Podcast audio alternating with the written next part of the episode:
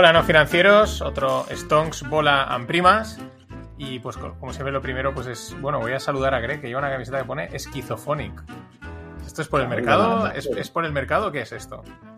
No, es, un grupo de un amigo mío. Decía por la parte de, esquizo, ¿no? De que el mercado está un poquito esquizo últimamente. Ahí un poco, un poco loco. El mercado está, y hoy he grabado un, un pequeño short, he dicho que por debajo de 4.000 es el infierno porque se acelera, entra volatilidad, la gente necesita cubrir, entramos vez en territorio ese agresivo y, ahí estamos, rompiendo para abajo y sin me he subido medio medio, pero no quiero dejar que me suba con un paquete gordo. Bueno, esto va a estar guay porque estamos grabando este podcast, se está publicando eh, pues como el 15, 16, 17 de marzo pero lo hemos grabado como dos o tres semanas antes. Así que esto que acaba de decir Greg es como una cápsula temporal, ¿vale? Luego veremos, eh, lo podremos revisar realmente qué ha pasado con los 4.000. Y bueno, hoy toca hablar de agricultura pues de mano, a manos en la masa. Y tengo aquí a Ismael Navarro. Ismael, ¿qué tal? ¿Qué tal? Muy buenas tardes, ¿cómo estáis? Pues, nada, encantados aquí de tenerte. Eh, Ismael es de aquí de Valencia, de...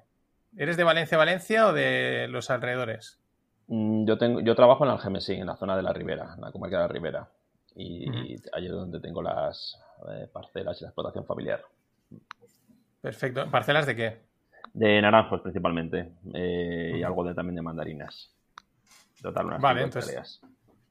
Perfecto, unas 5 hectáreas. Vale, ahora hablaremos así de, números, porque las que no, los que somos de ciudad, las cosas como son, te dicen 5 hectáreas y no tienes ese esa medida, ¿no? Más o menos cuánto, mm. así para ponerlo en una medida que la gente pueda entender, 5 hectáreas, ¿cuántos son? ¿Alguna referencia? Te puedo decir la producción en kilos que podemos hacer o... Vale. 300.000 kilos al año o por ahí. Vale. O sea... En 5 hectáreas da para tanto. Sí. Es muy... comparado con la agricultura tradicional, es que es, mucho más eficiente, mucho más digamos, mucho más valor, ¿no? En 5 hectáreas teniendo, tener tanta naranja. Sí, no, también son, variedades, son, variedades, que tienen, vamos, que tienen bastante, cogen bastante peso las naranjas, eh, vamos, depende también de los, de los patrones y demás, eh, pero más o menos, pues un año bueno, pues te puede dar todo eso. Luego, evidentemente, hay años que menos, este año, por ejemplo, va a ser menor, por lo cual, pues no, eh, no es uniforme como todo en la vida. 300.000, vale, 300.000. Bueno, Ismael también es lo habréis visto, yo es que no sabía, pero te has visto, ha salido bastante en la tele.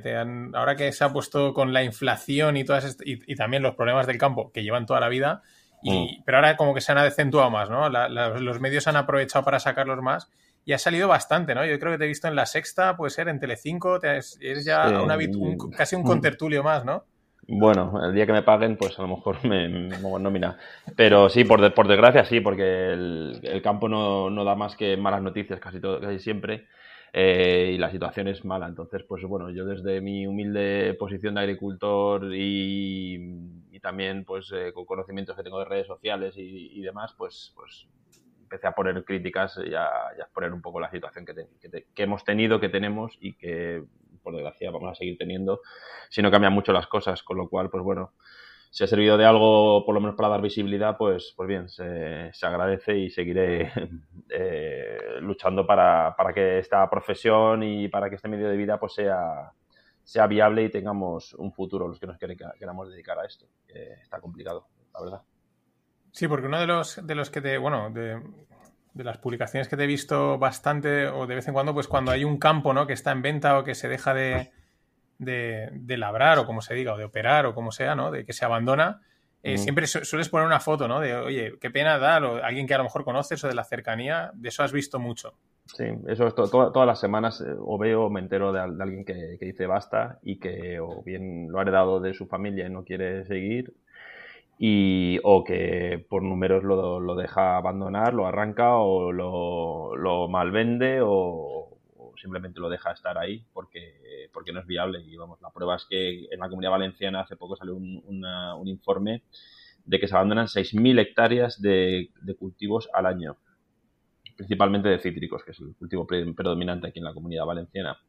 Eso nos da una, una, una foto de lo, que, de lo que está ocurriendo, vamos, y yo no, hago más que plasmar pues, la realidad que veo a mi alrededor. Más ni menos. Evidentemente hay gente que también apuesta por ello, hay fondos de inversión que están metiendo dinero en grandes fincas, en fin. Hay otro tipo de, movimientos en el mercado, pero el que yo veo de agricultura familiar, de, pequeñas y medianas explotaciones, es ese, el de, el de por falta de viabilidad eh, se van dejando. Mi pregunta es, ¿cuánto es un terreno de cítrico? ¿Por cuánto, cuántas hectáreas podría mantener una familia? En condiciones normales, ya sé que hay años muy malos y hay años muy buenos, pero una condición normal, por ejemplo, aquí en Hungría estamos diciendo de que, nos, claro, no tenemos cítricos, uh una película muy antigua que, ya sabéis que en el comunismo teníamos que hacer de todo. Entonces, esto es la, gran idea del comunismo y tenemos que hacer naranjas, ¿no? Lo intentan, una película muy graciosa, pero al final sale una naranja que es un limón y dice, es naranja, es amarilla, pero es nuestra. Ah, porque el limón sí que han intentado hacer en esta zona, pero da igual, volviendo al tema. Ah. Eh, por ejemplo, en Hungría se está diciendo que una familia, para mantener una familia necesitas 100, 150 hectáreas de, de, campo para, aquí normalmente es trigo o es, o es maíz o cualquier variedad, variedad de estas y un poquito de huerto, ¿no? Entonces aquí estamos hablando de 100, 150, mil, 150 hectáreas por familia.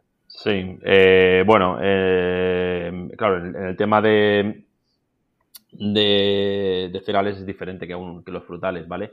Aquí, por ejemplo, el Ministerio utiliza lo que se llama la UTA, Unidad de Trabajo Agraria, que digamos que una, una, una UTA es el ideal que por lo menos para una persona podría podría pues eso, dedicarse a ello, ¿vale? Y en, los temas de los cítricos está, si no recuerdo mal, en cuatro hectáreas y media, ¿vale? Si no recuerdo mal.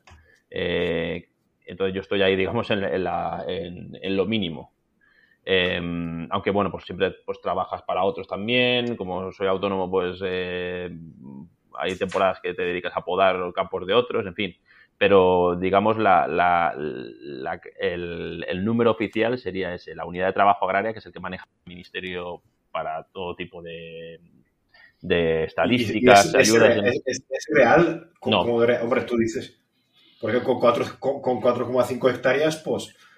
Ah. No, ahora mismo, ahora mismo no, está, está muy lejos de ser... De ser ¿Y la unidad de este que sacan, cuál es la? De ser mil euristas, porque claro, en España ganar dinero, ya sabemos que ganar más de 100.000 pavos, eh, eres ultra rico, que eso no lo entendemos. Eh, y más, ¿eh? El otro día salió que ya con 50.000 ya te están considerando clase alta. O sea que. Sí, no, aquí yo estoy hablando Para, para, para, ser mileuristas, no, no, no más. No... Mileuristas, 4,5 hectáreas para ser mileuristas. Claro, evidentemente es que te influye también mucho las variedades que haya. Hay gente que apuesta por unas variedades. Eh, Hablamos de una media. Premium, pero claro, la media, la media es esa, por eso se utilizan eh, esas cifras. Y ya te digo, yo no conozco a nadie que con 5 hectáreas, y yo el primero, no, soy capaz de, mantener. Vamos, a lo mejor un año sí, pero tres van mal, o sea que... Pero es eh, una, pero esa unidad de esa unidad del ministerio es, o sea, me estás diciendo la de naranjas o es la misma para todos. No, no, no, no. O sea, eh, en, eh, la superficie es diferente, claro. En, cereales es mucho más, en otro tipo de, frutales es diferente, ¿vale? No, no, sí, sí, me mm. cuadra, pero como el ministerio es capaz de hacer cualquier cosa, pues era, no, me, no me hubiese sorprendido que hubiese dicho, no, aplican la misma unidad para todo el mundo y se quedan tan tranquilos. Vale, vale, o sea que es ese límite. Luego otra pregunta, porque has dicho, de, lo hemos hablado con otros agricultores, que es una cosa que yo no sabía, y, se alquilan campos, ¿no? O sea, como, estaba hablando de que se abandonan, hay mucha gente que dice, oye, yo no, pero yo lo alquilo y si tú me lo quieres explotar, y pues bueno, pues me pagas un alquiler. No sé si eso en la naranja se hace, si tú lo haces. Eh, mm. Sí, yo, yo lo hago con familiares o gente que conozco, yo alquilo, alquilo algunas parcelas porque, bueno, de variedades que yo no tengo, que me interesa trabajar y, y, sí, lo hago y es bastante, bastante común y es una forma bastante, pues bueno, de mantener por lo menos el, la tierra de la gente que quiera mantener el patrimonio, de que se siga cuidando cultivando y, bueno, de intentar eh, sacarlo adelante, pero, pero bueno, eh, yo creo que Sí, eh, pero vamos, eh, ya te digo, ahora mismo te alquilan un campo casi para que lo, lo mantengas, ¿sabes? No, no se puede pedir mucho más porque tampoco la rentabilidad es, ya te digo, en muchos, casos no hay rentabilidad. Porque de esas 300.000 kilos, has dicho, sí, 300.000, Claro, ahora vamos a hacer, o sea, haciendo los números, dices 5 eh, hectáreas, eh, 300.000 kilos, dice, pero me da para ser milurista justito, ¿no? O, no llega. Eh, vale, eso quiere decir, ¿cuántas se pierden? Eh, porque de esos los 300.000 son en total, o, o cuentas la que puedes vender.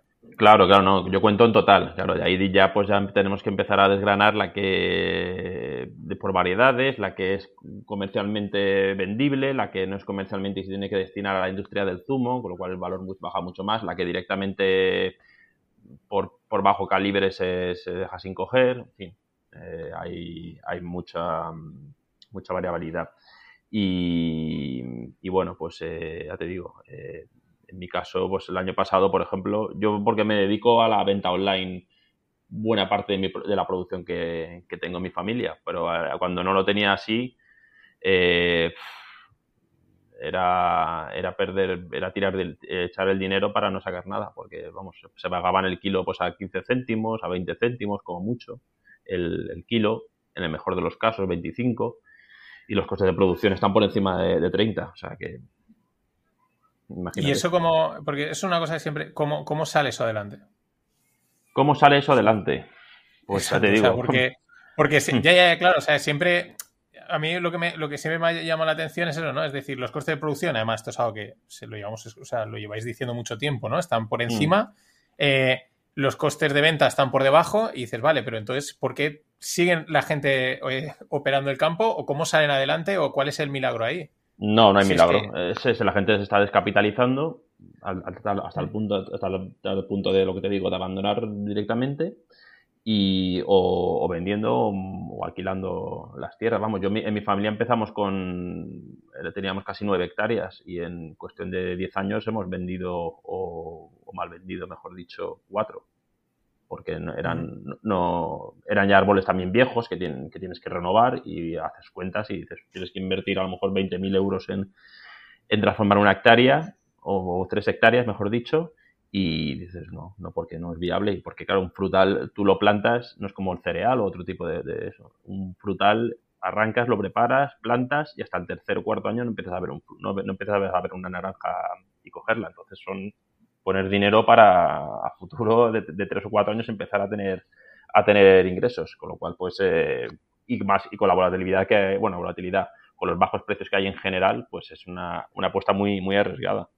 Sin embargo pues pues eh, hombre en, grandes fincas es diferente. En grandes fincas sí que está en Andalucía por ejemplo se, está aumentando la superficie de, hectáreas porque son fincas más grandes son hay más mecanización con lo cual los costes se bajan y claro, es un modelo que, que, aquí deberíamos seguir, yo creo, un poco, porque está claro, aquí tiramos mucho de minifunde. Aquí la, la superficie de, de, parcelas en cítricos está por debajo de la, por debajo de la, creo que es entre media hectárea y una hectárea. Y, claro, y eso, es, eso es muy poco. Es muy poco porque los, Costes, los, Costes, se disparan. O sea, es mucho campo, eso, muy familiar todo, ¿no? Lo que hay aquí. La verdad es que también lo ves, ¿no? Cuando vas con, yo hablo, ¿no? Cuando vas con el coche por ahí, no mm. ves esas extensiones enormes de naranjos. O sea, se ve, se ve una extensión enorme, pero ves que están muy parceladas, ¿no? Que está muy seccionada, ¿no? Sí, es la, es la tónica general, eh, salvando excepciones, por, supuesto. Pero así es, eh, claro, y a, la larga, pues eso no, no, es viable porque no genera más que gastos y no genera más que si el, tu vecino abandona y tú lo tienes al lado, pues tú también pagas las consecuencias porque te va a transmitir más plagas, con lo cual te tienes que gastar más dinero, en fin, y al final es un círculo que, es difícil de, mantener. Y bueno, para eso hay leyes o se intenta fomentar el tema del reagrupamiento de, parcelas, pero no, no, funciona o los incentivos no son suficientes para que, para que la gente lo, lo haga. Yo en mi caso, por ejemplo, yo estoy por detrás de una finca que está, de una parcela que está abandonada de una de las mis parcelas y el dueño no quiere, no quiere que se la alquile, no quiere venderla y, ya está. Y así, y ya le he denunciado porque hay una ley que dice que por lo menos lo tienes que mantener limpio, en fin, te metes en, en otro tipo de líos que, no deberían ser así. En, en, ese caso, aunque digamos no ganases dinero, o sea, fuese a coste cero, te saldría, te, te sale a cuenta, digamos, alquilarle la parcela, explotarla tú, claro. para que no te fastidie la tuya. Simplemente eh, o sea, aunque sea eh, eh, cuenta con paga, ¿no? Pero dice, no, yo te la alquilo, yo te la exploto, pero es que así me sale mejor que, acabes fastidiándome a mí porque la, has dejado perder. Claro, yo por ejemplo el primer año sería de, tenerlo limpio y ya sabría que su producción no, porque los árboles habría que, digamos, estimularlos para que diesen buena producción, pues el primer año sería perder dinero, pero por lo menos no estaría generando un problema añadido a que tengo en mis parcelas. Con lo cual, pues ya os digo, es un cúmulo de, problemas y, en fin, pues es difícil, difícil solución. Vamos, la prueba está en que en que nuestros queridos políticos no paran de, buscar fórmulas o dicen que buscan fórmulas, de intentar hacer planes estructurales y así, pero es muy complicado porque luego añadimos el tema de las exportaciones y eso, pues ya es la, el, el ingrediente perfecto para, para que para que nuestras eh, explotaciones pues eh, no tengan mucha rentabilidad. Y la parte que has dicho de mecanización, ¿no? Que, no está muy mecanizado o automatizado desde ese punto de vista. Pero es por. ¿Es una cuestión de, cultura, digamos, de la zona? ¿O es que el, o sea, decir, el propio árbol, o sea, la propia forma del cultivo no lo permite? Porque, claro, el naranjo, eh, o, sea, decir, ocupa todo el, no, es como, por ejemplo, hablamos con Tommy Rode, que yo lo, seguimos también en redes, y ves como entre olivo y olivo pues hay hueco para pasar el tractor y tal. Tú ves un campo naranjo y dices, si aquí no pasa casi una persona a veces. Claro, eso es porque antiguamente el, trabajo era mucho más manual y, no se concebía que entrasen, que todo el mundo, que, hubiera trabajo con tractor para, salvo para algunas fincas muy, muy grandes. Entonces, pues se plantaban, una, tenían unos marcos de plantación muy pequeños. Yo, la mayoría de mis parcelas son así, porque las he heredado y, aunque las intento transformar poco a poco, pero, pero son así, claro, y los costes se, te, disparan. Por ejemplo, una tarea tan sencilla como esencial como es triturar la leña de la poda, yo no, yo no puedo hacer, yo en algunas de mis parcelas no puedo hacerla. Entonces tengo, después de la poda, tengo que sacarla a unos quemaderos y, quemarlas, con lo cual eh, en una hectárea a lo mejor se, me van 20 horas de, mano de obra. Y cuando en una, con una, tarea de, trituradora serían 3 o 4 horas. Con lo cual, pues... Eh, la mano de obra, mañana. la mano de obra, porque claro, uno de los mayores problemas, como en todo, es la mano de obra, ¿no? Eh, tener gente, es decir, jóvenes, ¿existe el flujo de que vuelven los jóvenes hacia este, este sector o en España aún no, no, se ve? Vamos, yo por lo menos en la, en la zona que yo conozco, en la parte que yo conozco, compañeros míos que tienen empresas de, poda, por ejemplo, se las vienen y desean para encontrar a gente. Y si las encuentran, son para, para tenerlo de paso, para tener una semana, dos semanas, tener ingresos y fuera. No, no existe, claro, no existe mm, esa vocación porque es duro, es duro el campo y la gente prefiere buscarse la vida en otras, en otras cosas. Es, claro. Por ejemplo, ¿no? O, trabajar en un almacén es mucho más cómodo que trabajar en el campo. A lo mejor cobras menos por la, a la hora, pero, pero estás, eh, digamos, calentito dentro de lo que cabe. Y... En, Hungría se ve, en, Hungría hay un flujo bastante interesante de jóvenes que están, digamos, volviendo al campo, porque básicamente se han dado cuenta de que irte a la ciudad y trabajar como un negro puedes pues, cobrar, vamos a poner los mil euristas, o puedes estar cerca de tu casa y trabajar el campo y ganar eso y tener más calidad de vida, básicamente. Y luego muchos están volviendo porque, porque están volviendo los campos de los padres y tal, y, se, ve un poco, se ve un perín de entrada en, en, de jóvenes en este, en este sector, o al menos yo lo veo. Y, y, eh, los honorarios ahora, ¿cómo están ahí? Porque uno de los mayores problemas que he visto en España mm. es que estamos hablando de sueldos del año 95 más o menos. 95, no, el año 2000. Eh, yo, en el 2000, mm. yo en el 2000 recogía almendras y me pagaban 1.200 pesetas la hora. No sé cuánto pagan ahora. Eh, no, eh, por lo menos en la, yo te hablo de, la comunidad valenciana, que tenemos un convenio propio para el tema de los peones agrícolas y las, los recolectores, y está en torno a, más de 10 euros la hora, más la seguridad social. Con 10 euros la hora. Mm. Pero bueno, sí. el- los, los 1.200 que has dicho son 7,2 euros, porque 6 eran 1.000 euros, 1.000, 1.000 pesetas, 1.200 pesetas, son, son 7,2 euros, que si le metes inflación está por debajo. Claro, pero lo que, lo que tú hablabas del año 99, yo es que, por ejemplo, claro, eh, la, la naranja en año 99, yo tengo facturas de mi abuelo, que alguna, alguna incluso he sacado en televisión, eh, al cambio era el mismo que, hace, que hoy. Claro, pero la inflación desde el año 99, 2000 es un 500% o por ahí. Entonces, eh, Claro. los, los convenios de, de los, de los trabajadores, de almacenistas, de transportistas y eso, pues han, se han, han ido subiendo y, y- y me parece bien, pero lo que, no ha subi- lo que no ha subido en la misma proporción ha sido el precio al productor. Y, No. y en ese estamos, con lo cual pues eh, se produce este el atasco que dices, pues si tengo que pagar una poda que me va a costar más que lo que he recibido por, la, por el producto, ¿para qué la hago? O no la hago directamente. Mm. Y Porque el, el tema del precio viene principalmente marcado por las grandes superficies o hay más factores. eh, O por lo menos digo, esto es la idea que, esta es la idea general, ¿no? Que hay en la calle. Es- Eh, la grande superficie, o sea, ofrece un precio de mierda. Sí, Eh, hay más sí, bueno, factores, hay más Mm. cosas a tener en cuenta.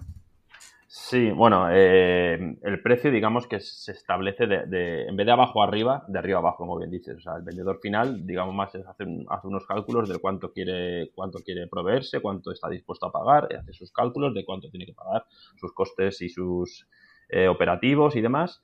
Y por ahí va el siguiente es- el eslabón. El, el siguiente pues es el transportista que dice tanto, el, el distribuidor tanto, el almacenista tanto, el comercial tanto, y llega el productor y le dice, pues mira, yo te puedo, después de todo lo que me han dicho, eh, te puedo ofrecer 20 céntimos. ¿Lo quieres o no lo quieres? Claro, y tú tienes un, estás con un producto perecedero que, que a lo mejor Mm. te dura en el árbol un año, una, un mes y medio como mucho, dos meses, y, te, y dices, ¿y qué hago? Y dice, digo, no, si me ha costado producir 30 céntimos. Y el comercial te dice, pues es lo que es lo que hay. Dice, bueno, o- si quieres 25 céntimos y te las recojo mañana mismo. Y tú dices, "Uf, me quito un problema si me las recogen mañana y, y, y no tengo que estar pendiente si va a pegar una granizada, va a llover o lo que sea. Entonces, así está montado el tema. Eh, hay unas leyes, que es la ley de la cadena, la famosa de la ley de la cadena alimentaria, que está mm, ahora tan de moda, que intenta que el objetivo es que, es que no ocurra eso, que, todos los eslabones vendan por encima de sus costes de producción, pero a efectos prácticos no se está cumpliendo. Y vamos, la prueba, la prueba más evidente es el, es el, es el campo. Así que, mm, que eh, es complicado. Tu, pregunta es sí, el, el- el precio se, establece de arriba a abajo.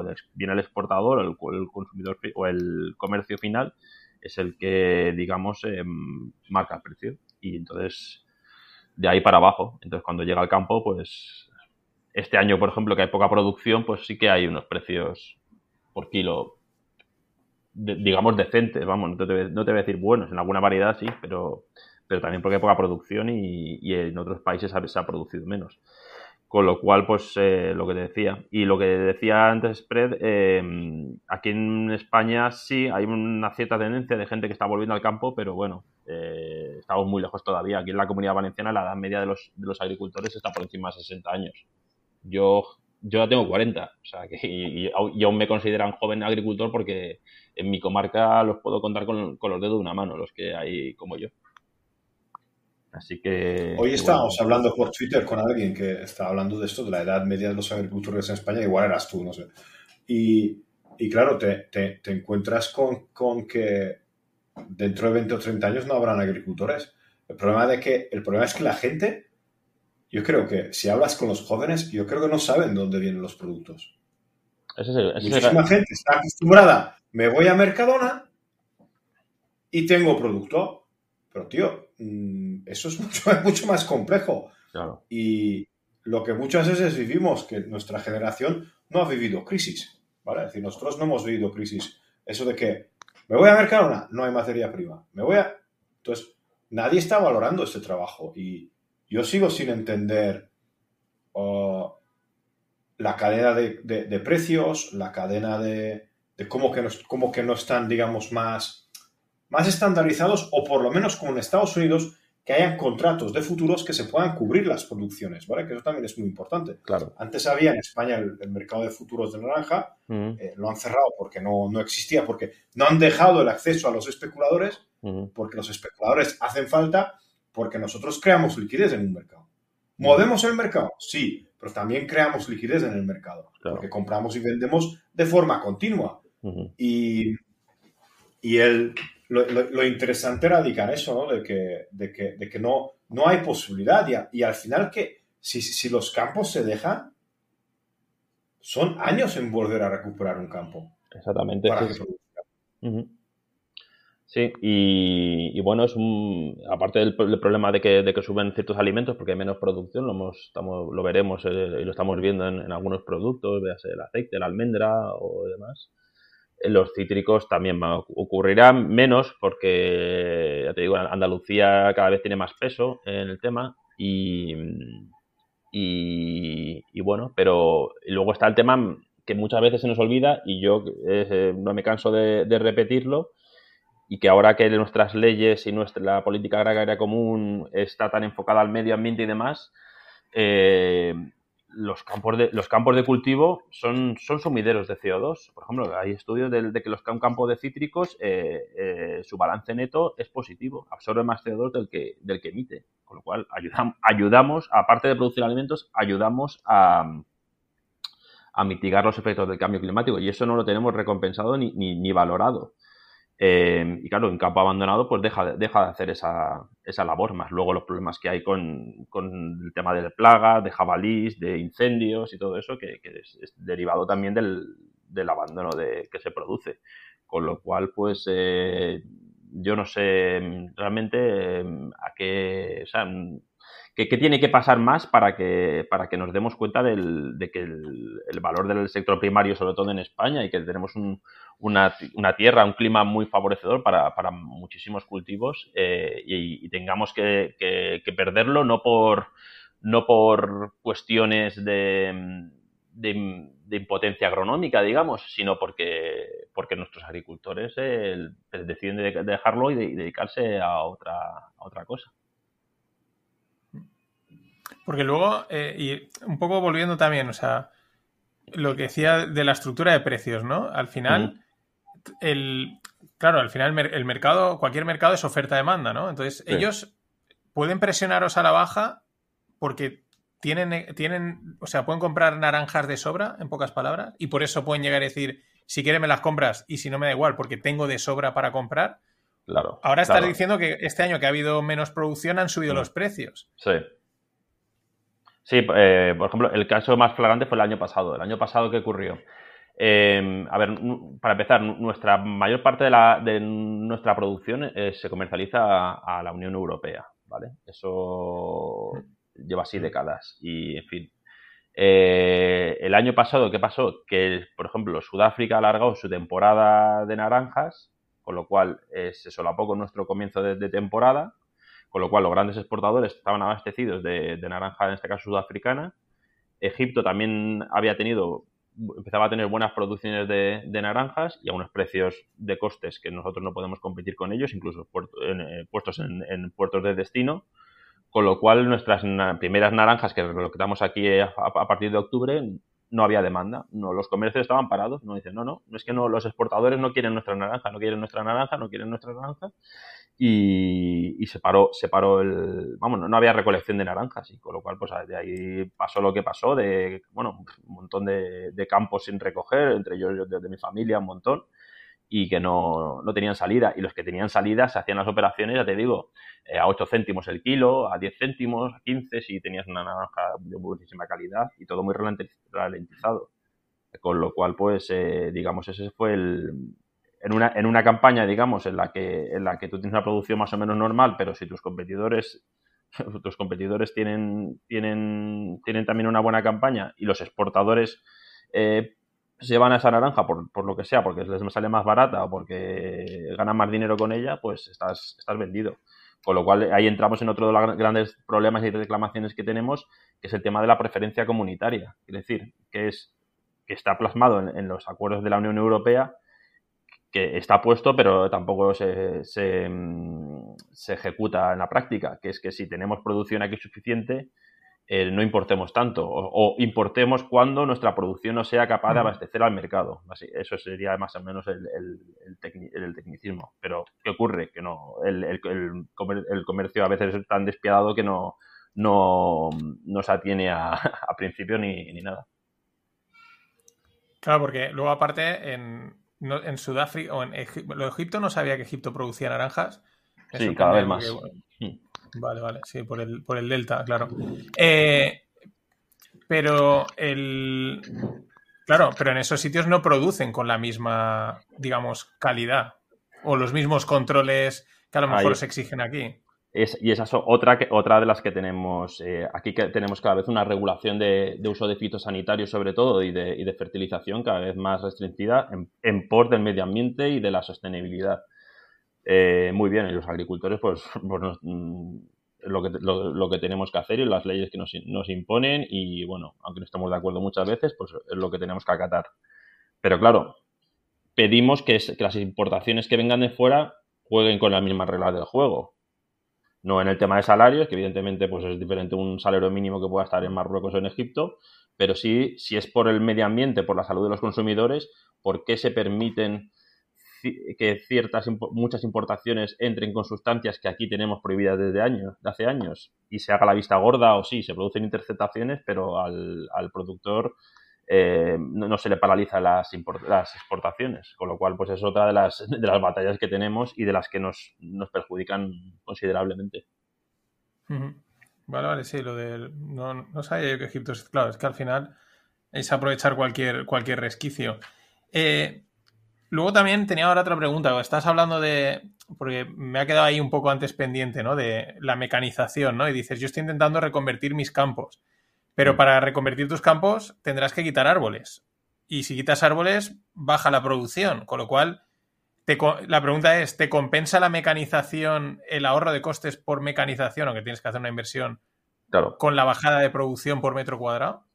Pues, eh, mm, como te he dicho antes, depende, depende de la variedad. Por ejemplo, sé que yo estoy arrancando árboles de variedades que tengo que, mm, son bastante antiguas y que me cuestan más producir que, tenerlas, con lo cual eh, ahí no me tiembla en la motosierra, digamos.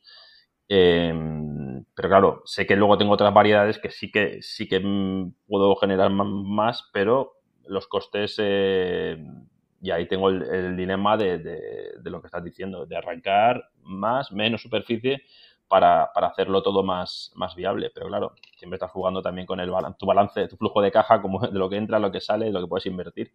Y, es realmente, mm, realmente difícil. Eh, pero sí, eh, a ver, la, tendencia es que tenemos que mecanizarnos eh, tarde o temprano porque para ser, poder ser competitivos porque está demostrado y se ve que pues, una finca mecanizada a la larga pues produce, eh, produce, produce mejor y, produce menos gastos, sobre todo. Eh, pero claro, no deja de ser una inversión elevada. Un tractor con unos aperos mínimos te cuesta 50.000 euros. Entonces, pues, tienes que afrontarlo como si fuese pues, una hipoteca, básicamente. Sí, sí, por, ahí más o menos. De, de, otros cultivos que han venido también a contarnos, están por ahí los. La decisión esa siempre. Pues eso luego también es una cosa que yo me he dado cuenta, ¿no? Al hablar con, agricultores. Luego son, la mayoría son buenos inversores. Y dices, claro, lo entiendo, es que en, su día a día están, o sea, tienen que tomar este tipo de decisiones de, eh, y casi con más riesgo, ¿no? Porque está luego el riesgo del frío, la plaga, eh, la historia que sea. Y tienes que decidir, invierto 50, 60, 70 mil, el, coste de la producción, cuánto voy a gastar en sanitarios, etcétera, etcétera, y que los números te salgan.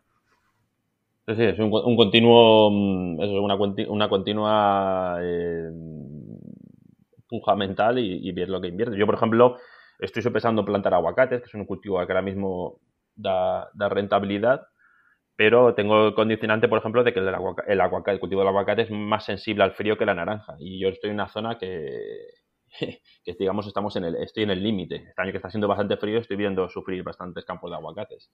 Con lo cual también, pues eso, estás jugando con, todos los factores que hemos estado hablando, de los costes, de los mercados y demás, y luego el, de ahí arriba, el cielo, que, que, esté bien o que, y claro, y con los cambios que tenemos últimamente de meteorológicos, de lluvias, eh, de gotas frías, de borrascas y, y temperaturas muy extremas en verano, pues eh, es un condicionante que yo hablo con, con, técnicos agrícolas contrastados y, ellos mismos no son capaces de...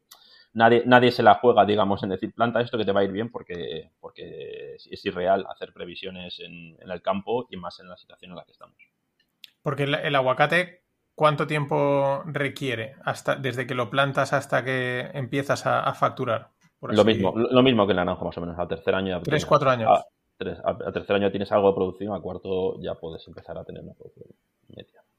Pero, por ejemplo, los, costes, los costes de, mm, los costes operativos, digamos, del de, aguacate son menores que los del naranjo ahora, mismo, eh, por el tema de las plagas, sobre todo. Y bueno, aunque en el, en el agua igual tienes que gastar un poco más, pero bueno, sobre todo en el tema de fitosanitarios, eh, como los, los cítricos cada vez tenemos más plagas, en los aguacates de momento no hay, no hay muchas plagas, con lo cual pues eh, es un cultivo a día de hoy mm, que cuesta menos de hacer y, que la rentabilidad es, si te estoy hablando de la naranja que se pagan a 30 céntimos el kilo, el aguacate se está pagando euro y medio, dos, dos, euros el kilo. Cierto es también que un árbol de aguacate no produce tantos kilos como un árbol de cítricos. Pero bueno, también es. Ahí lo que. Yo la duda es con el aguacate, es que la pregunta es, porque evidentemente se ha puesto de super moda, ¿no? Y, se venden a, carísimos y la gente los compra carísimos, ¿no? O sea, aunque esté a una pasta, la gente compra el aguacate. Sí. Eh, pero claro, es una moda. Esa es la duda, ¿no? ¿Va a ser sostenible? ¿Es pasajera? ¿Ha llegado para quedarse el aguacate? O si empieza mucha gente a plantar aguacates, pues lo mismo, inundamos el mercado de aguacates y entonces el precio del aguacate cae. Claro, ese es el riesgo que corremos. Yo he estado en cursos y hablando con gente que sabe del tema y, bueno, eh, las tendencias de, mercado dicen que en Europa solo se, solo se produce el 30% del aguacate que se consume y su consumo va en aumento. Con lo cual dependemos todavía mucho de, Centroamérica y Sudamérica, que son Perú y estos países que son los que más producen aguacates a día de hoy. Y en España, pues no sé si por también la derivada de que los cítricos van mal y que, y que el aguacate se ha puesto de moda, pues, eh, pues sí, eh, se está plantando muchísimo, en, sobre todo en Andalucía, en la zona de Málaga, Granada, y, aquí en la comunidad valenciana, por, por el tema de los, de los naranjos, pues en algunas zonas está dando bastante bien y están creciendo la, vamos, las cifras están ahí, que el crecimiento del, cultivo del aguacate es uno de los pocos cultivos que, crecen en hectáreas en, la comunidad valenciana. Porque otro que se puso de moda, y, no sé ahora cómo está, el, el, kaki, que tuvo su boom hace unos años. Sí. Que está bien. Y, pero ahora ya no sé cómo ha quedado. bueno, sé, que no se le oye casi. Lo conozco, lo conozco de cerca porque tengo, tengo familiares que se han arruinado con el kaki. Otros que, se han, que han hecho dinero, pero eh, sí, eh, tuvo buena a finales de los 80, los 90, buen auge y el que, pues el, como se dice el refranero, el que pegó primero pegó dos veces, incluso tres o cuatro y demás. Eh, el tema, lo que pasa con el kaki desde hace 8 o 10 años es primero el famoso Vladimir Putin, pues hace unos años puso una cosa que se llamaba el, veto ruso, mucha parte del kaki se, se, exportaba para Rusia o para esos países de, de su entorno y, puso el veto ruso, con lo cual ponía una especie de aranceles, con lo cual ya no era tan, tan goloso el tema de la, de la, de la exportación. Eso por, por, una banda. Y por otra banda, que es un cultivo que a día de hoy tiene muchísimos tiene muchos costes eh, operativos, de, sobre todo en el tema de plagas, con lo cual cada vez es más difícil sacar, sacar adelante las plantaciones. Y de hecho, yo hoy mismo he hablado con un compañero que tiene caquis de hace, hace muchos años, que en su día pues sacó, sacó dinero y los ha arrancado. Porque. Mm, sí. Dime, dime, dime. No, no, no, eso, que los ha arrancado porque no, no le ve viabilidad. Y así muchísimos, muchísimos ejemplos en mi, en mi zona que hay muchísimos caquis. ¿no? Eh, has mencionado un montón las plagas, ¿no? Eh, que es lógico que hayan plagas en el campo, o sea, tampoco, o sea, es, normal, ¿no? Pero claro, eh, aquí entran las regulaciones, sabemos que cada vez meten más regulaciones, que si este, quiero decir, como le dan más libertad a las plagas mm. y menos protección a los, a los agricultores. Sí, a ver, con el tema de las plagas, una derivada también del tema de las exportaciones, no solo el tema de que los, nuestros mercados se vean, se vean repercutidos con el tema de las el tema es que con las importaciones también exigimos que haya muchos más controles por el tema de las plagas. Existen en cítricos más de 10 plagas que han sido traídas por importaciones del cono sur. hay una famosa que habréis visto algún documental o alguna noticia del cotonet de Sudáfrica, famoso, y que es una, una, plaga devastadora, o sea, una devastadora que si te entran en una parcela de cítricos, eh, eh, con, las, con, las, herramientas que tenemos químicas ahora y biológicas, es muy, muy difícil contenerlo. Eh, con lo cual, pues se genera, vamos, yo he visto campos totalmente arrasados por esta plaga y tengo amigos técnicos que están en zonas donde esta plaga está en abundancia y, en fin, ahora se están intentando hacer, hay muchísima investigación en todo esto también, del, de traer bichos que se comen a bichos y demás. Pero claro, eso lleva su tiempo, lleva su experimentación, lleva su luego prueba en campo y, bueno, pues veremos a ver qué, ocurre.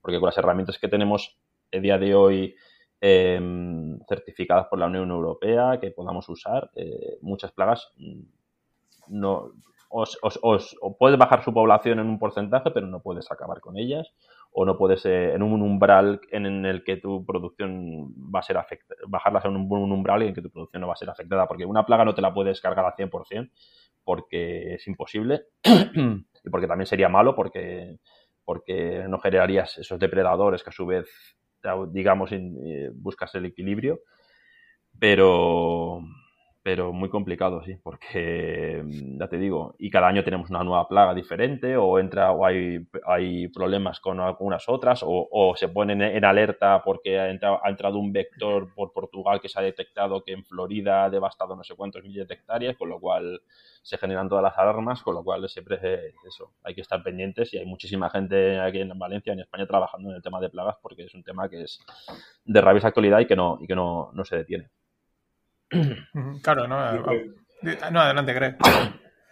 Mi, pregunta es que igual algún, alguno del ministerio o alguien que, entiende o, que podría ayudar, ¿qué es la solución para que la agricultura vuelva a, a ser mm, no atractiva, vamos a llamarla rentable o, o que te paguen exactamente el esfuerzo que estás realizando? Eh, yo, te, hablo ahora de Estados Unidos porque voy mucho a Estados Unidos y ahí, por ejemplo, muchos de los jóvenes han vuelto a los campos. Uh, se ríen mucho de los locos estos que van con Ferraris por ahí. Hmm. Y dice, yo tengo en casa también tres o cuatro Ferraris que valen el triple o el cuádruple de lo que tú tienes. Eh, se está, digamos, mm, digamos el campo vuelve a ser activo y, es rentable, es decir, hay gente que se dedica a las productores de, maíz o gente que conozco yo que está en el sector de la carne, porque me muevo más en el sector de la carne, y, cada vez más joven vuelve a, la... ¿Qué, ¿Qué, faltaría en Europa, en España, para no Europa, no vayamos tan lejos, qué faltaría en España para que, para que esto, se, esto se reactive? Si se cumpliera la ley. De trabajar. Sí, bueno. de eh, trabajarlo. Sí, no, está claro que si, si, la, base que somos los productores tuviésemos rentabilidad, eh, habría, habría más incentivos para la gente que lo está pensando, o tiene dudas, o por lo menos eh, lo contempla. Em, si se cumpliese la, ley de esta ley de la cadena alimentaria, aunque se cumpliera, tendríamos bastante viabilidad de los agricultores, pero todos sabemos que una cosa es la ley y otra, si la ley no permite que se podamos fijar esos umbrales porque atacarían la ley de la competencia de cuánto nos cuesta producir y no me, y no me puedes pagar por debajo de eso y si no entonces eh, podríamos empezar a trabajar. Eso, eso por una parte. El tema, hemos hablado del tema de las importaciones. Si se regulasen un poco más las importaciones y mm, medirlas y permitirlas cuando nuestras producciones eh, no lleguen a, esos umbrales de la demanda sería un plus. O sea, no, no, eh, es un cúmulo de, un cúmulo de cosas. Eh, si hubiera un seguro de rentas, que se eso muchas veces se ha planteado, yo no lo he entendido muy bien, pero, pero se ha planteado en algunos países creo que existe. Un seguro de rentas, que decir, que si tú no llegas al mínimo que, que, tu, el, tu kilo de producción está establecido, se te complementa de alguna forma o tienes un, como el seguro agrario que te lo cubre por, por, ese tipo de cosas. La fórmula no lo sé. Yo sé que trabaja muchísima gente en el ministerio. Espero, quiero pensar que trabajan por el bien de la agricultura y estoy seguro que sí, porque conozco algunos. Em, pero, pero luego ves eh, sobre todo en, la, eh, la, legislación europea, que es el 80% de nuestras leyes que tenemos en el tema agrícola, que no remanan a favor nuestro. No reman a favor nuestro, nos, cada vez tenemos más impedimentos a la hora de producir.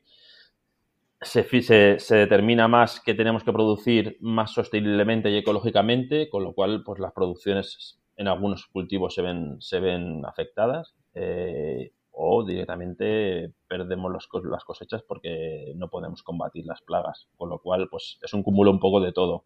Em, pero eso, eh, o, nos tendremos que dar cuenta de pasar una hambruna o algo así para, para, ponernos las pilas. Pero no sé, yo pensaba que después de la pandemia se iba a valorar más el tema, y, y pero está claro que solo fue de boquilla durante los meses que estuvimos ahí dando el callo eh, los agricultores y ganaderos, pero y luego pues no es que nos hayan olvidado nosotros, pero seguimos teniendo los mismos problemas que antes y agravados ahora con el tema de la inflación, que pues para muchos ha sido la, la puntilla.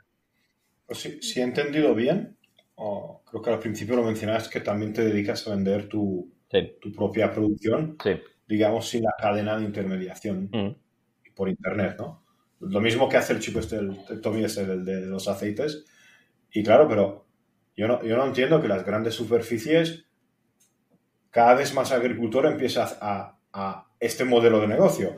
¿Por qué? Porque prefiero vender menos y me, me cubre los costos. Es decir, lo que tú decías, 20 centavos, pues prefiero venderlo a un euro y vender una quinta parte, ¿vale? Porque con una quinta parte tendré algo menos de trabajo, sé que no es proporcional, mm.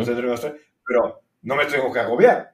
Pero la grande superficie no ve que si en Valencia el X% de las fincas se van a ir hacia ese modelo de negocio, dentro de cinco años no habrá cítricos en, cualquiera, ¿vale? Sin, nombres, pero aunque no creo que se metan con nosotros en Mercadona, en cualquiera.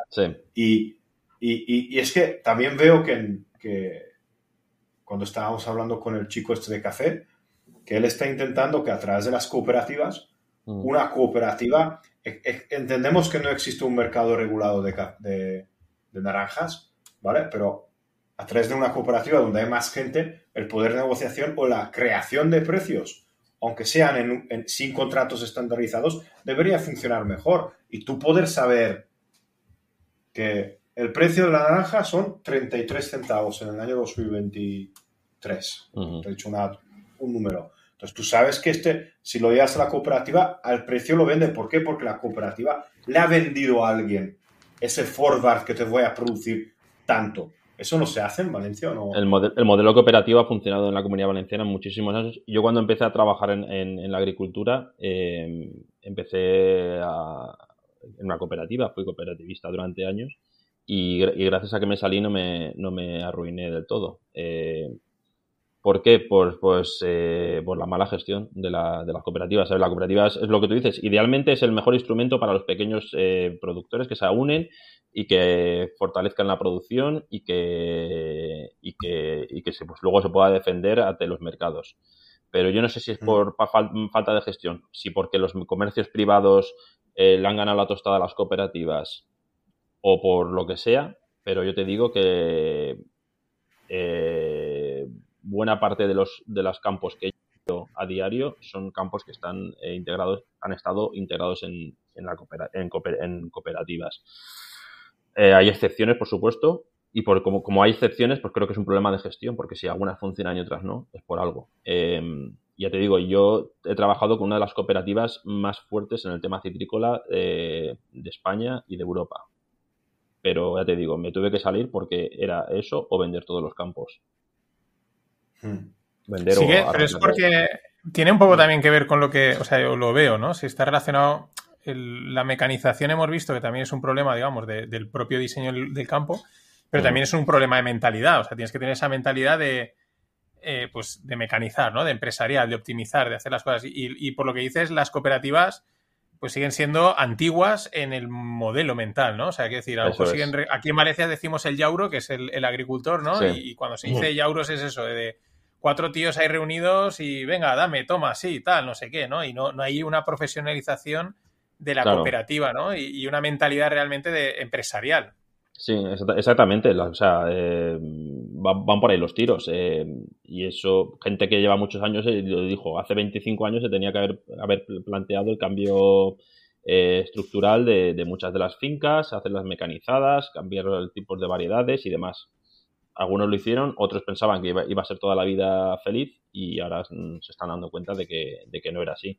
También es cierto que el perfil del agricultor, mucho del agricultor en la comunidad valenciana, digamos, más bien dicho, el productor, el dueño de un campo, es dueño, gente que, que, tiene campos pero no vive directamente de ellos, o sea, con lo cual los tiene mm. aportados a una cooperativa o se los lleva a una empresa de servicios o los tiene arrendados.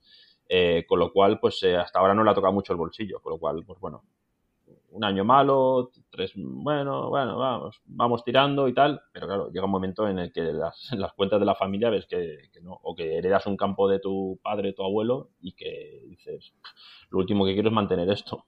Con lo cual eh, es un modelo eso caduco que tiene que, reconvertirse y a marchas forzadas lo está haciendo, pero claro, ya, ya es muy, tarde para algunos y, muy complicado para, para, los que intentamos hacerlo.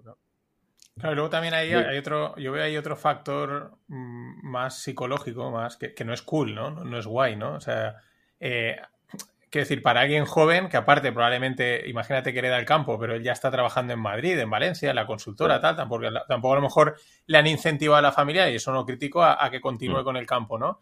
Eh, ostras, ahora me voy a ir ahí a, estar a las 6 de la mañana agachando el lomo, pasando frío, eh, manchándome, tal. Sí que es verdad que a lo mejor mecanizándolo eh, empiezas a darle también un aire más guay, ¿no? Que es que estas cosas también influyen, ¿no? En, el, en, la percepción que hay del campo. Totalmente, totalmente, sí. Eh, existe un desconocimiento total, lo que decías tú antes, del, urbanita y, y del, incluso gente del sector que, que, le dices, oye, se pueden hacer cosas de otra manera, vamos a intentarlo porque si le seguimos por este camino ya sabemos cuál es el resultado.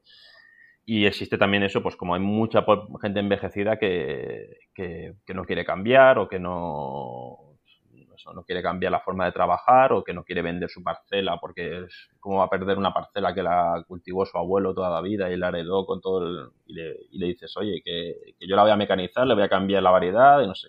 Y, pero existe ahí, existen unos handicaps muy, muy grandes, digamos, eh, eh, sociales eh, acuñados al, al, estereotipo del, agricultor y luego un desconocimiento por parte de, la, lo que decías tú antes, que es un tema capital también me parece, el tema del desconocimiento del mundo urbano, de dónde vienen los alimentos, de, que a mí me pregunta muchas veces, oye, ¿por qué no hay naranjas en julio? o tal, digo, pues es, de primero de no primero, no de primero, no, pero es algo básico, vamos a ver, que tienen sus mm. ciclos y con, pues no, no, no, no, no somos fabricar de tornillos ni de que darle un botón y, y te imprimo una, una, naranja, con lo cual, pues, eh, pues, eso, falta un poco de cultura también, de, y, si hubiese esa cultura también sabríamos valorar lo nuestro y, y dejar, y de que fuese, pues, eh, el gran desconocido y que, y que la gente, pues, si, si, nos valorase más, pues también, pues, ayudaría a eso, a que, a que no hubiera tantos abandonos. Con lo cual, pues bueno, eh, ahí estamos en, esa labor muchos eh, tratando de, que, de cambiar algo las cosas. Eh, arreglarlas va a ser complejo. Sí, sí, porque yo tengo, o sea, el padre de una amiga tiene también campos de naranja, tiene campos de naranja y de arroz, ¿no? Creo que mm. los tiene, pues los ha explotado la familia, los medio explota alguien, pero toda la vida quejándose, siempre.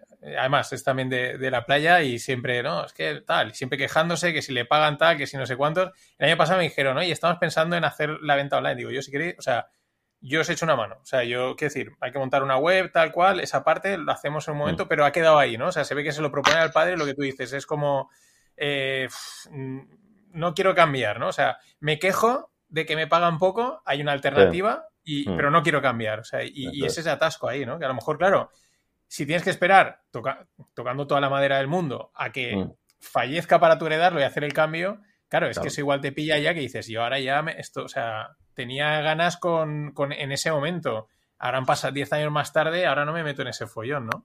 Claro, y más que eso, que los campos en muchos, en muchos casos están, están viejos, requieren un, un, campo, un, naranjo, la vida útil de un naranjo, que puede vivir muchos años, pero la producción óptima, digamos, es va desde los 8 a los 25, 30 años, con lo cual tienes eso, como mucho 20 años de, una producción óptima de naranjo. Si tienes más de 30 años, sabes que tus campos no van a producir cada vez van a producir menos y de, peor calidad, con lo cual pues tienes que plantearte también ir, renovando, claro, y cuando te, pones a echar cálculos de lo que cuesta, dice, pues, una persona que era de un campo dice, mira, que, siga como está o que hago lo mínimo para, no perderlo o, fuera. O si me llega uno con, una oferta, pues la ahí con un, con, un lacito y para él. Hmm. y luego también me, gustaría ver, o sea, el tema de, la entrada de los eh, fondos de inversión y luego el tema de las energías renovables, yo lo estoy viendo en, mi comarca también, se están produciendo operaciones para, el tema de las placas solares. O sea, es otro, otro de los temas que, estoy viendo ahora y que, bueno, pues, ¿qué le vas a decir a una, Muchos, están cambiando. Yo tengo, yo tengo ahí, yo veraneo en y suelo hablar con un señor que ha tenido, creo que toda la vida a campos. si no me equivoco, estamos hablando de 50, 60 hectáreas que los tiene totalmente parados. Y me enseñó un contrato que lo que le estaban pagando de alquiler del terreno. Y él estaba más encantado que encantado, ¿eh? Seguramente, claro, si para un uso de... Eh, es que está, me está diciendo, mira, es que esto ya son campos, uno, que es lo que tú dices, son antiguos. Dos, yo soy muy mayor, toda mi familia, nadie en la familia se preocupa por eso. Tres, es que falta agua, no hay agua. ¿Vale? En aquella zona de Torreblanca, Oropesa y, y la montaña, que esto es todo, todo seco, ¿no? Sí. Volver a ponerle el botelé y tal, no sé qué, no sé cuánto, y me decía, es que no, y, y, y si va bien, pues me sacaré, pues, X. Lo que tú dices, 3, 4 mil por hectárea, ¿no? Te viene alguien y te paga 2.750 o 3.000 euros y no tienes que hacer nada. Claro. Ya está. Ya está. Y además no pierdes la propiedad, porque ya sabes que ahora últimamente se han puesto muy de moda los, los bancos, aceptan ya los contratos de, alquiler, es decir, de, que tú, tú le rentas a 25 o 30 años, pero le das, digamos, el, terreno. Entonces, claro. yo, yo el mayor problema que veo en toda la agricultura es que es un trabajo muy duro y muy poco remunerado. Porque si, tú, si, si la gente se podría sacar no todo con su propio terreno, pero trabajando en el campo, los 1.500, 1.700 euros, yo creo que también funcionaría bastante mejor el campo. Bueno, luego el, otro tema que también hemos hablado siempre es esa falta de un mercado eh, financiero como hay en Estados Unidos, porque eso ayudaría a cubrir precios, a dar liquidez. O sea, tú dices, vale, el de, venga, voy a meterme con Aldi, venga, el de Aldi llega y te dice, yo te pago 15, vale, pues no te lo, a ti no te lo vendo porque el mm. especulador de turno está dispuesto a, pillárselo a 25 o a 30 y él ya se apañará, ¿no? Que es la parte que hace el, especulador en ese sentido, ¿no? Y, eso daría mucha liquidez eh, o sea, y seguridad al mismo tiempo, ¿no? Es, es, una cosa que hemos visto, hemos tratado, hemos hablado con, muchos agricultores y no paramos de verlo, ¿no? Es decir, claro, es que al final todo te lleva a que si hubiese ese mercado, eh, no digo que las cosas cambiasen de la noche a la mañana, pero sería un cambio muy grande. Totalmente de acuerdo. Hombre, mm. tú ten en cuenta que ahora los que están ahora pensando en sembrar el, maíz y la soja en Estados Unidos, está ya mirando los mercados de futuros de noviembre del año que viene y están colocando sus... El precio ha bajado mucho, pero el 20-25% de su cosecha antes de sembrarla. ¿Por qué? Porque tú sabes que vas a ir, llegar, vas a sembrar y vas a hacer algo, ¿no? Porque toda la vida lo has hecho, ¿vale? Pero tú dices, a este precio, a este precio me conviene, pues puede empezar a coger un precio medio. Y lo que tú dices, en un mercado no regulado como puede ser el de la naranja, porque no existe un mercado común, pues tendrían que estar esos cuatro o cinco compradores o las cooperativas que realmente se encargan ahora a vender el 20% de tu cosecha. Y que ellas negocien con él con el líder del turno, con el anti de turno y tal, y firmar contratos, y tú ya sabes que, mira, yo ya sé que 35 centavos, el 20%, yo lo quiero coger ya. Y eso se podría, pero, necesitas un, lo que tú dices, necesitas gente que lo quiera hacer, necesitas conocimiento, necesitas, eh, digamos, un mercado que empieza a formarse en cuanto a la naranja, y eso podría ayudar mucho, y no solo a la naranja, porque nuestros otros amigos están en la zona de, hay muchos tomates, también tienen un poquito el mismo problema, y además el tomate es un cultivo que necesita muchísima, es decir, muchísima inversión porque una hectárea de, de, de tierra de tomates es carísima. es, que es muy difícil. ¿eh? al final es el trabajo y el precio. Exactamente, pero bueno, tenemos modelos en España que, han que, funcionan. Por ejemplo, yo conozco un poco bastante bien la zona de, de parte de la zona de, Murcia. No, no, no, me voy a meter por el tema del campo de, Cartagena y todos los problemas medioambientales que tienen, pero sino, por ejemplo, la parte sur de Murcia que se dedica, eh, apostaron por el brócoli, un producto también así incipiente que hacía 20 años, hace 20, 30 años no consumía ni el tato. Y, y bueno, pues a través de labor comercial, labor agronómica, pues ves campos que funcionan perfectamente, agricultores que ganan dinero, comercios que ganan dinero, eh, se genera trabajo eh, desde los, todos los eslabones, desde el, desde el operario hasta el almacenista, el transportista, y, todos ganan. Y bueno, pues existen, hay, hay, hay, modelos dentro de nuestro, dentro de nuestro entorno que, ves que funcionan. Evidentemente también tienen sus problemas, sus riesgos de climatológicos, que eso siempre van a estar pero existen, existen modelos y bueno, pues... Eh, pero aquí, o con el tema de la naranja, ya te digo, yo creo que ha sido por... Durante años, muchos años, la, naranja dio muchísimo dinero a nuestra región, vamos, y mi madre siempre lo dice y muchísimas generaciones, dice, yo fui a la universidad con lo que eh, ganaba el abuelo solo de la naranja y el abuelo tampoco tenía otro oficio. Y en fin, pues eso, teníamos, porque pues sabíamos trabajar mejor en los mercados o no había tantos competidores o en fin y ahora con, mm. se supone con mejores capacitaciones de los ingenieros, con, mejores eficiencias en el tema del riego y, la fertilización, somos capaces de seguir produciendo, pero no somos incapaces de, venderla y que nuestros eh, agricultores o productores puedan, puedan tener rentabilidad. Eh, yo creo que yo, yo si apostara, digo, porque en, la, en todo esto que hemos visto del eslabón de la cadena, hay algunos que se forran. Eh, y lo tengo. No, no, no, tengo pruebas, pero no tengo dudas, que es como se como, se dice como se dice ahora.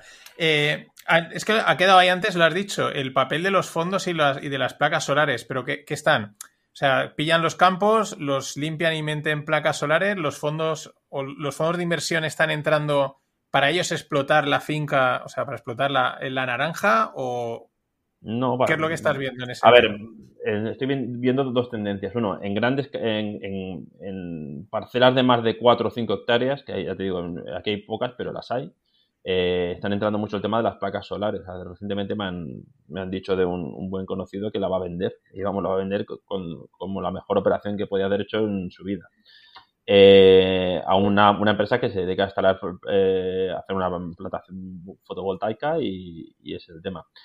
Eh, luego los fondos de inversión están comprando capitales de, de comercios de los cítricos de valencianos españoles, están entrando como, inversores y esos, esas empresas están comprando campos grandes o con poder de mecanización. quiere decir, cuando dicen la agricultura se va a acabar, yo no creo que se vaya a acabar. Lo que se va a acabar es la agricultura familiar. Y la mm. agricultura será industrial o será controlada por, por una serie de empresas que, pues, a lo mejor ahí cuando tengan todo el poder de, de, de, manejo ellas, pues fijarán más los precios y a lo mejor pagamos las, los productos más caros, no lo sé pero, pero lo que estoy viendo, lo que veo y lo que va, pues eso. Y luego, pues, eh, porque a mí, me a mí me lo han ofrecido, me lo han ofrecido cuando arranqué un campo de cítricos, me llamaron, oye, que, no sé qué. Y le dije, no, es que tiene menos de una hectárea. me dijeron, no, no, estamos buscando más de tres hectáreas.